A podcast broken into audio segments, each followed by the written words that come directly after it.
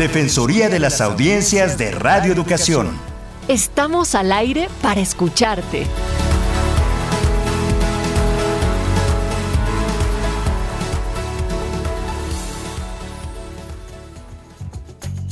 Con el placer de siempre, les saludamos este miércoles en la Defensoría de las Audiencias de Radio Educación. Gracias por acompañarnos, por hacer también de este espacio un megáfono para las voces de las audiencias, porque recuerden que estamos aquí justo para servirles y nuestro contacto es en audienciasre.cultura.gov.mx. Hoy queremos compartir con ustedes un tema fundamental, audiencias mujeres y derechos de las mujeres. Yo soy Natalia Luna y como cada miércoles me complace en acompañar a la maestra Ana Cecilia Terrazas, quien es la defensora de las audiencias de Radio Educación. ¿Cómo estás, Ana C? Estoy muy bien, muchas gracias, mi querida Natalia. Sí, yo creo que hoy tenemos un programa importante.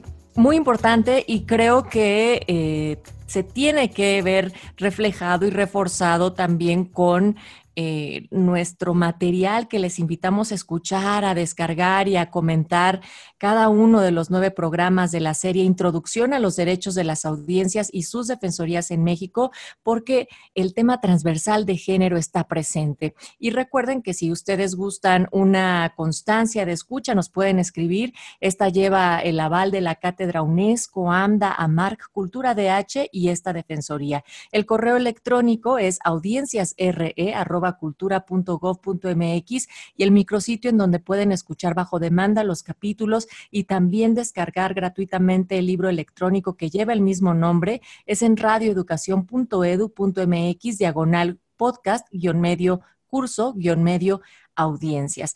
Bien, pues Ana Cecilia, el día de hoy eh, vamos a platicar sobre audiencias mujeres y derechos de las mujeres, pero antes tenemos algunos comentarios de nuestras audiencias. Sí, fíjate que agradezco mucho a las personas, como siempre, que nos siguen por redes sociales, por Facebook Live, que nos dieron like.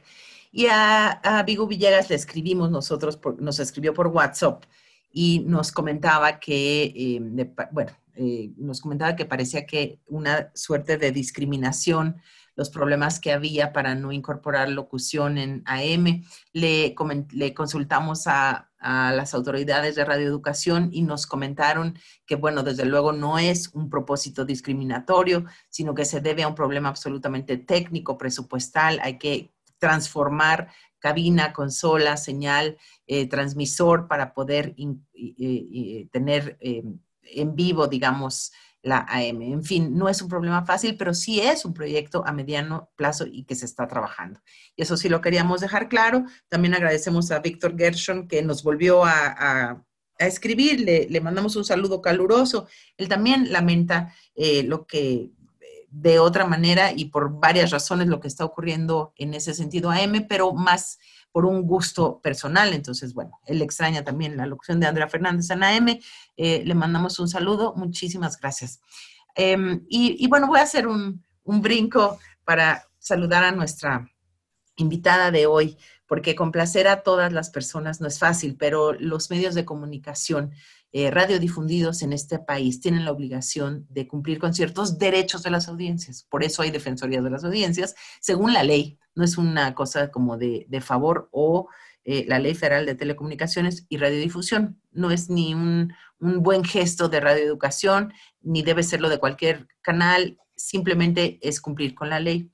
El piso común de todas las personas, que me parece que hay que entenderlo, son los derechos humanos, ¿no? Los derechos a la igualdad, Em, actualmente eh, no podemos hablar de un derecho, bueno, nunca se ha podido hablar de un derecho humano sin incluirlos a los demás. Y, hoy mismo, hoy, em, en la actualidad, entendemos que además los derechos no son solo humanos, sino a todos los seres vivos y a todo nuestro entorno.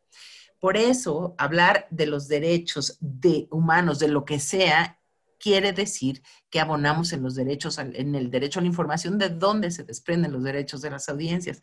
No están, digamos que desvinculados, que es lo que quería, lo que quería también decir Natalia al principio, los temas del el tema que vamos a tratar hoy, que son derechos reproductivos de la mujer. Y ya no, me callo para abordar el tema directamente. Natalia, si quieres, eh, presentamos. Nos da mucho gusto recibir en este espacio a Ninde Molre, quien es abogada por la UNAM, especialista en derechos sexuales y reproductivos. Actualmente es abogada en el equipo de litigio y documentación de casos en Gire, organización que desde hace 30 años trabaja en la defensa de los derechos reproductivos en México. Ninde, bienvenida, ¿cómo estás? Pues muchas gracias por la invitación, buenas tardes, muy contenta de estar aquí hablando de derechos eh, reproductivos de las mujeres y personas con capacidad de gestar. Eh, muchísimas gracias, Ninde, pero hay un, hay un, voy a pedirte un, resumen de miles de años, porque quisiera, mi primera pregunta es, ah, ¿qué, ¿por qué hay que hablar de los derechos reproductivos? ¿Por qué parece mentira que desde la edad de los metales no están evidentemente reconocidos los derechos reproductivos? Pues hay diversas teorías de que dicen cómo es que se forma la sociedad y cómo fueron que se fueron dividiendo como las labores que había en la sociedad y entonces los cuerpos femeninos, ¿no? Eh, fueron catalogados como en la función del cuidado y la reproducción, ¿no? Y a partir de ahí se construyeron diversas eh, plataformas, instituciones, eh, mecanismos para controlar los cuerpos de las mujeres y personas con capacidad de gestar. esta situación pues ha, generado una gran desigualdad entre las mujeres y las personas con capacidad de gestar, porque a través de eso se les limitó, por ejemplo, el, el acceso al espacio público, a la toma de decisiones y demás, ¿no? Parecía que estábamos condenadas a ser, eh, bueno, ni siquiera ciudadanas, ¿no? Ya no estaba hablando ni siquiera de ciudadanas, sino eh, un accesorio de hombres, de un cierto tipo de hombres que sí era considerado como ciudadano, ¿no? Y que tanto eh, las mujeres como sus hijos, los esclavos, las esclavas eran de su propiedad, ¿no? Y a partir de ahí es que se ha dado una lucha eh, social para ir buscando un mayor acceso a los derechos, ¿no? Y que se nos reconozca primero a las mujeres como personas, como seres humanos, pero también, ¿no? Que se nos regrese este derecho a decidir sobre nuestros propios cuerpos que actualmente pues sigue muy limitado, ¿no? Entonces, de ahí podemos partir de por qué es necesario, porque incluso hoy en México, en el 2022, eh, en el país, de acuerdo al lugar en donde estés, tú como mujer vas a tener más derechos o menos derechos sobre tu cuerpo. Entonces, esto eh, pues ni siquiera tiene un sentido si estamos hablando de que es parte de los derechos humanos, parte del derecho a la salud, que es un derecho básico, eh, pero que aún tenemos que estar luchando, ¿no? Por este reconocimiento. Y antes de que pasemos, digamos, una perspectiva amplia, que sabemos que si están al pendiente de las noticias en Estados Unidos está ocurriendo eh, un movimiento muy importante con respecto al dictamen de Road versus Wade, pero antes en México, eh, Ninde, situándonos aquí, digamos, eh, ¿a qué se tendría que aspirar en nuestro territorio para garantizar pues todos los derechos reproductivos para mujeres y personas gestantes? Em, pues México tiene una, una historia eh, extraña con el tema, y bueno, creo que a nivel mundial con el tema del derecho a decidir sobre nuestros cuerpos, porque hasta los 70 eh, no se consideraba un derecho, sino eran las políticas de control poblacional. Y en México estuvieron eh, totalmente extintas hasta Luis Echeverría, cuando se dan cuenta en el censo que ahora tenemos una explosión demográfica y entonces había que entrar con el tema del control eh, natal. Y eh, es ahí cuando se, después de en 1979 en la conferencia de la mujer se hace una reforma al artículo cuarto constitucional que reconoce no eh, los derechos reproductivos. No dice derechos reproductivos como todas nos imaginamos pero sí dice no que el hombre y la mujer desean el número y espaciamiento de los hijos. Entonces a partir de ahí se ha dado una lucha de ver que esto no solamente era una política demográfica sino que es un tema de derechos humanos, que no podemos ver a las personas nada más como objetos para atender esta política demográfica del Estado, sino sus propias eh, situaciones que tienen que ver con ser persona, ¿no? Em, a partir de los noventas es que ya hemos eh, cambiado la lógica, incluso a nivel internacional, eh, al hablar ya de derechos reproductivos como derechos humanos. Y en 2007 fue que se dio la reforma en la Ciudad de México, convirtiéndose en el primer estado, ¿no? En permitir el aborto hasta despenalizar el aborto, es decir, que dejara de ser un delito hasta la semana 12.6. Y pues en los últimos dos, tres no, parece, cuatro años, hemos, ya con la pandemia se me olvida, eh, hemos estado viendo una serie de reformas que ya van 10 estados ahora que permiten, de acuerdo a cada estado, hay algunos que son 12 semanas, otros son 13, otros no tienen temporalidad, que permiten el acceso al aborto. ¿Cuál es la aspiración? Pues que en todo el país ya no exista el delito de aborto, porque mientras ese delito exista, eh, no se va a poder hacer un uso eh, del derecho reproductivo como un derecho humano. ¿Por qué? Porque cuando quieres decidir ¿no? sobre tu vida reproductiva, pues si deseas tener un hijo o una hija, pues en teoría el Estado tendría que brindarte los servicios de salud para no vivir violencia obstétrica ni ser eh, una víctima de muerte materna. Pero del otro lado, si yo decido no tenerlo, entonces la única opción que teníamos era, bueno, pues si no lo tienes, eh, es un delito y te vas a la cárcel, ¿no? Entonces de esa manera, ¿bajo qué libertad podríamos decidir? Entonces la aspiración, ¿no? Es que pues haya una reforma a los códigos eh, de los estados y al código federal para que el acceso sea real y llegue a todas las personas que lo necesiten en el país. Em, Ninde, abogada, estamos hablando de derechos de las audiencias, que son derecho a la información, que son parte de los derechos humanos, que son desde luego de los derechos que todas las personas tenemos a ser iguales y tratadas como iguales, y justamente los derechos reproductivos inciden eh, en, en, querer ser iguales. Aunque pareciera a veces obvio, pues claro que ya lo mencionaron ustedes dos, ya lo han mencionado Ninde a lo largo de, de estos minutos no, no, no tenemos el derecho a decidir sobre nuestros cuerpos. Parece que siempre hay un Estado, un gobierno, un sistema y una cultura patriarcal heredada de miles de años eh, que tiene que decidir qué es lo que nos conviene, ¿no? Este, y, y, cada vez está siendo aparente más caduco, pero pues hoy por hoy un país con 32 entidades en esta federación este, tiene 10 que, en los que no está penalizado decidir. Em, pero abrió la brecha de alguna manera, porque siempre nada es totalmente ni, negro ni blanco. Y en, en, algunas de las miles de cosas maravillosas que tiene el país vecino, tiene otras cosas espantosas y tiene muchas cosas intermedias, como todos. Em, abrió la brecha para el derecho a decidir, no lo podemos negar. En 1973, en algunas partes, de algunas maneras, acotado o no, pero ahí se siguió una ruta que era eh, un juicio del cual tú nos vas a hablar y nos vas a explicar para quien no esté familiarizado, que es el de Roe versus Wade. Cosa que en estas épocas de conservadurismo reciente con Trump empezó a echarse para atrás y logró echarse para atrás. Y sin embargo, ahorita está en un vaivén interesante porque es un país vecino, pero en ese país vecino viven más mexicanos y mexicanas que en casi todas las ciudades, salvo la Ciudad de México, ¿no? De, de, México. Entonces, no es un caso aislado, no es un caso que no nos importe, es un caso de derechos humanos. ¿Nos cuentas un poco de qué se trata, cómo está funcionando esto? Pues Claro, sí, pues en Estados Unidos, eh, o sea, cuando nosotros apenas estábamos pensando, digo, hay que reconocer ciertas diferencias entre Estados Unidos y nosotros. O sea, por ejemplo, la constitución estadounidense no se parece nada a la constitución mexicana.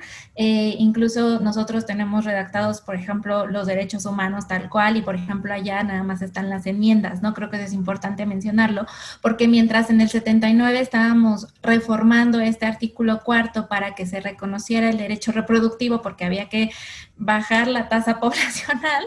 Por el otro lado, pues por los movimientos feministas, por la inclusión de las mujeres a las escuelas, de las mujeres de la, de la clase media que empezaron a exigir derechos políticos, derechos reproductivos, es que eh, pues llega un caso a la Suprema Corte Americana eh, que es conocido como Roe versus Wade, eh, que trata de una mujer que menciona haber sido violada y estar embarazada, se encuentra en el estado de Texas y eh, ahí no se podía abortar, ¿no?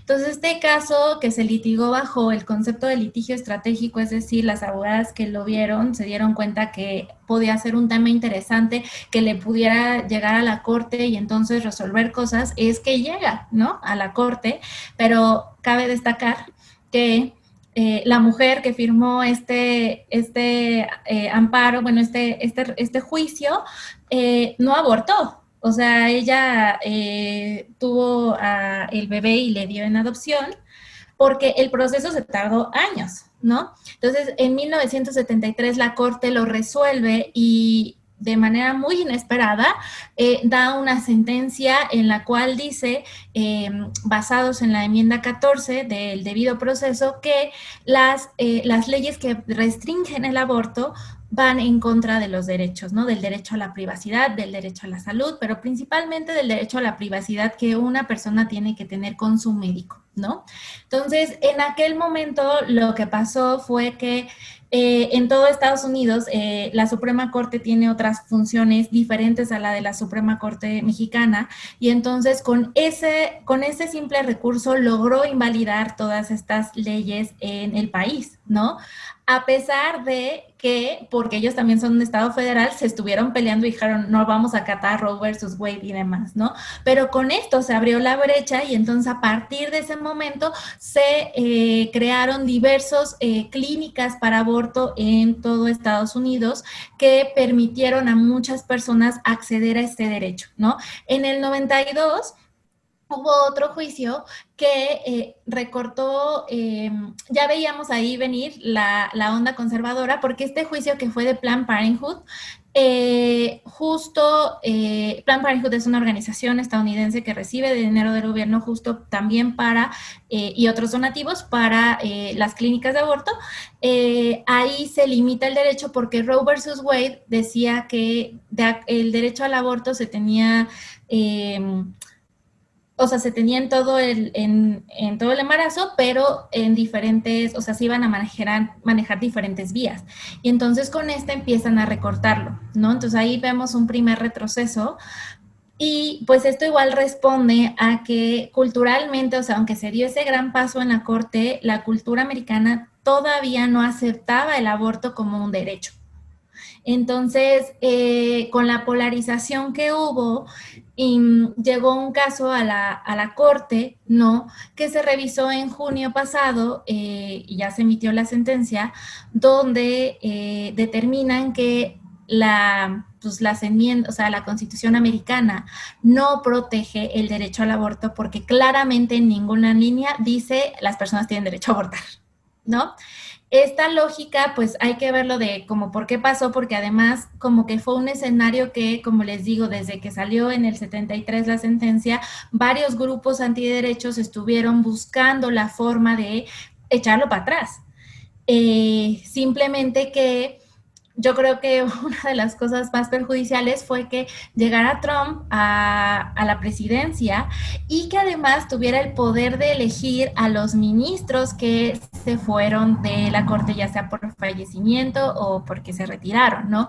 Esta es una diferencia, por ejemplo, con nuestra corte mexicana, porque allá, allá los ministros son vitalicios, o sea, básicamente hasta que fallecen, este, se retiran de ese lugar. Y en este momento él le dio esa elección y todos los ministros, o la, al menos menos tres, eh, son completamente conservadores, ¿no? Y lo más grave de esta sentencia es que eh, un ministro justo eh, dijo que había que revisarse otras sentencias favorables, como por ejemplo la de matrimonio interracial, matrimonio entre personas del mismo sexo, el tema de inmigración, cambio climático y entre otras cosas, anticoncepción, porque no vienen claramente en las enmiendas, ¿no? Entonces, eso es más o menos como el caos que está pasando en Estados Unidos y que nos ha eh, impactado a muchas porque la lucha por los derechos reproductivos y por los derechos humanos parece que nunca tiene tregua, ¿no? Y hoy por hoy pudimos ver cómo en esta nación, ¿no? Que se ha jactado de ser la nación más avanzada, más progresista y demás, hubo un retroceso de este tamaño porque grupos antiderechos lograron colocar a personas conservadoras en puestos estratégicos, ¿no? Y pues además se da en un momento políticamente muy conflictivo en Estados Unidos. Híjole, tengo un montón de preguntas, pero antes, para quienes vivimos debajo de una piedra y no sabemos de derecho, eh, me gustaría que nos explicaras, Ninde, por ejemplo, cuando escuchamos que los derechos son progresivos, ¿no? Y que entonces no te los podrían quitar, ¿por qué eso no aplica en este caso específico en Estados Unidos, eh, en el caso del derecho a decidir de las mujeres y personas gestantes? Es que esto va a sonar complicado, pero en teoría sí, la, la, teoría del derecho dice que los derechos humanos son progresivos, ¿no? O sea, que un Estado no podría echarse para atrás. Y la argumentación de la Corte es muy fea y vaga, o sea, no cumplen ni con los estándares mínimos. Pero cuando las personas a ti derechos están en un lugar de poder, hicieron un razonamiento que puede sonarnos falaz, tonto, absurdo, pero que lo justificaron para retroceder con los derechos, porque básicamente lo que están diciendo es que el derecho a decidir no es un derecho humano. Ese, es ahí cuando, por ejemplo, tenemos que pensar entonces en el trabajo social y cultural que tendría que haber para que las personas, así como, por ejemplo, sabemos que existe el derecho a la salud, que en Estados Unidos también se ve diferente a México. Creo que igual por eso nos cuesta mucho trabajo entender por qué pasó lo que pasó. Em, pero para nosotros el derecho a la salud, sabemos que si nos quedamos sin IN, sin ISTE, sin ISFAM, tenemos un cuchísimo INSABI, ¿no? Un, un seguro popular como se conocía antes, pero alguien nos va a atender, ¿no? Allá no. Entonces, ¿cómo hacemos que la gente se apropie de nuevo de estos derechos? Porque esa fue la batalla ideológica que hoy vimos que se perdió. Y les voy a decir algo muy interesante hace unas semanas hubo una, un referéndum en Kansas. Kansas es un estado altamente conservador y ese referendo era para preguntarle a la población si respetaban la sentencia, esta nueva sentencia de la corte que tiraba Roe versus Wade o mantenían Roe versus Wade. Y esto fue un golpe para los conservadores porque la las personas conservadoras de Kansas votaron porque Roe versus Wade se respetara. En Kentucky, ¿no? Además fue así en el en un lugar que era ultra. No me está gustando los parámetros. Estabas bien cuando dijiste personas antiderechos, porque si nos metemos ahorita en conservador y eso. Sí, es que justo ahorita es lo que iba a explicar un poquito de por qué fue tan tan caótico esto de Kansas ¿Y por qué contrasta con lo de la Corte y esta idea de lo que se creía que eran los conservadores? Porque se creía que la agenda republicana, que es el partido conservador en Estados Unidos, pues iba a proteger la vida y todo el mundo estaba en contra del aborto, no en cualquier trimestre, o sea, no. Y Kansas viene a decir, yo soy una persona de partido conservador, pero estoy a favor del derecho humano al aborto.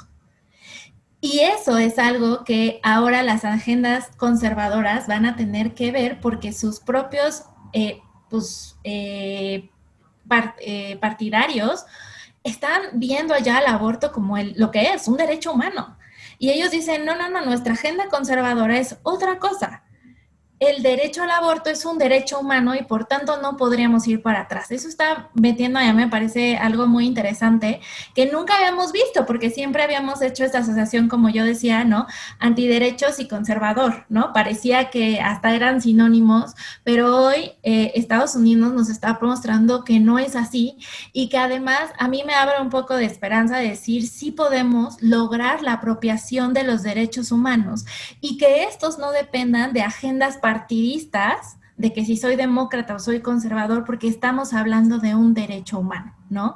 Pero eso fue, o sea, esto es de lo que ha causado Roe versus Wade. Y de ahí que, pues, por ejemplo, las personas de la Corte sí son antiderechos. O sea, no solo son de la agenda conservadora, sino además son personas antiderechos porque eh, decidieron no reconocer al aborto como un derecho.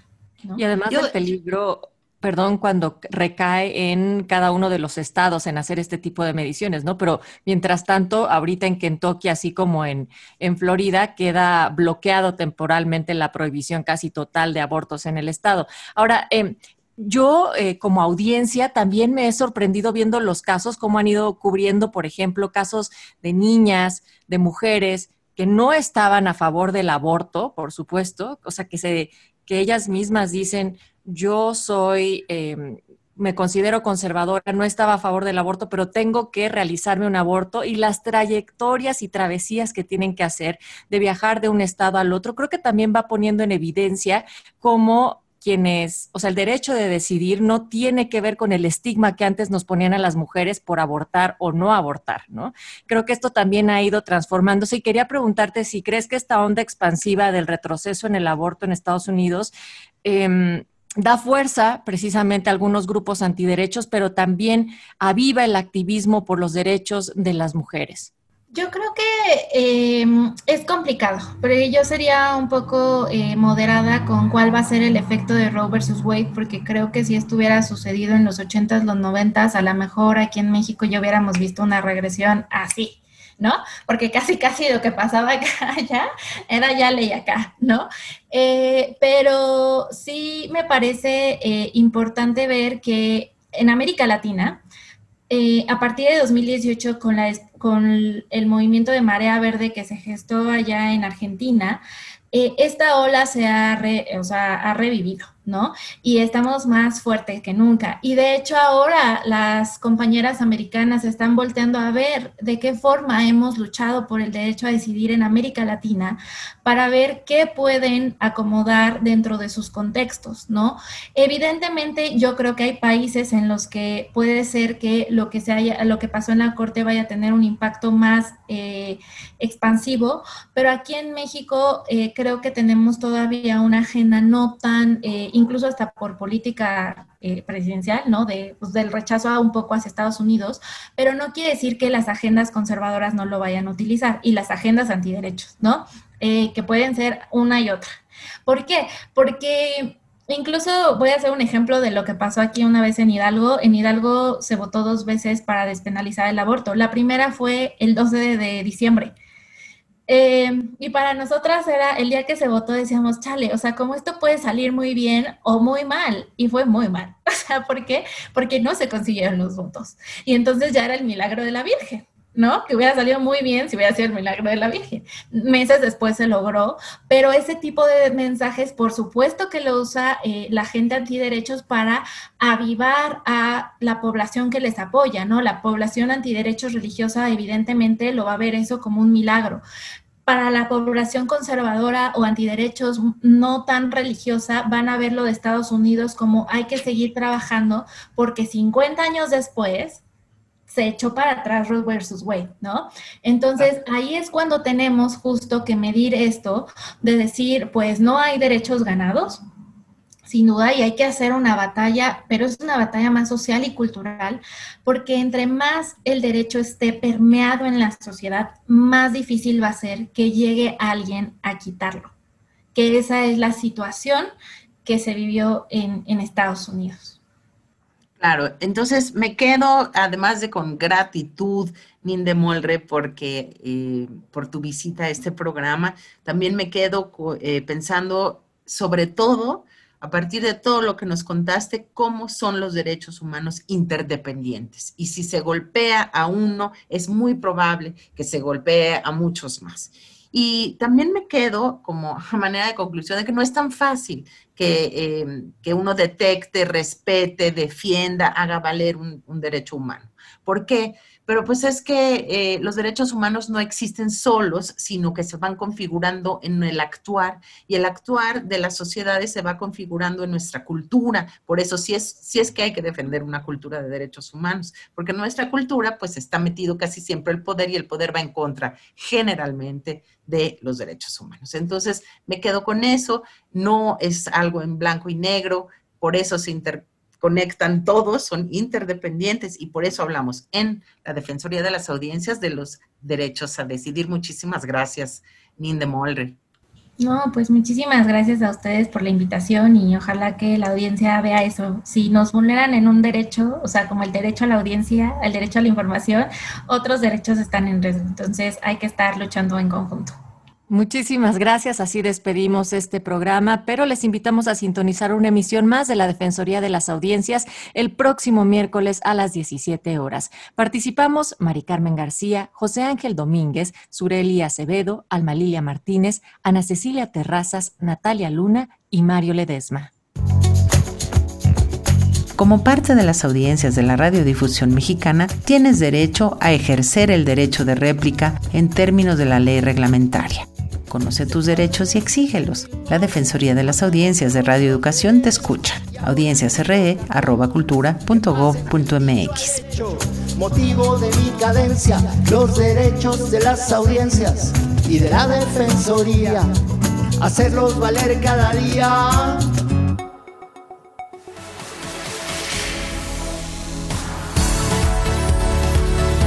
Defensoría de las Audiencias de Radio Educación.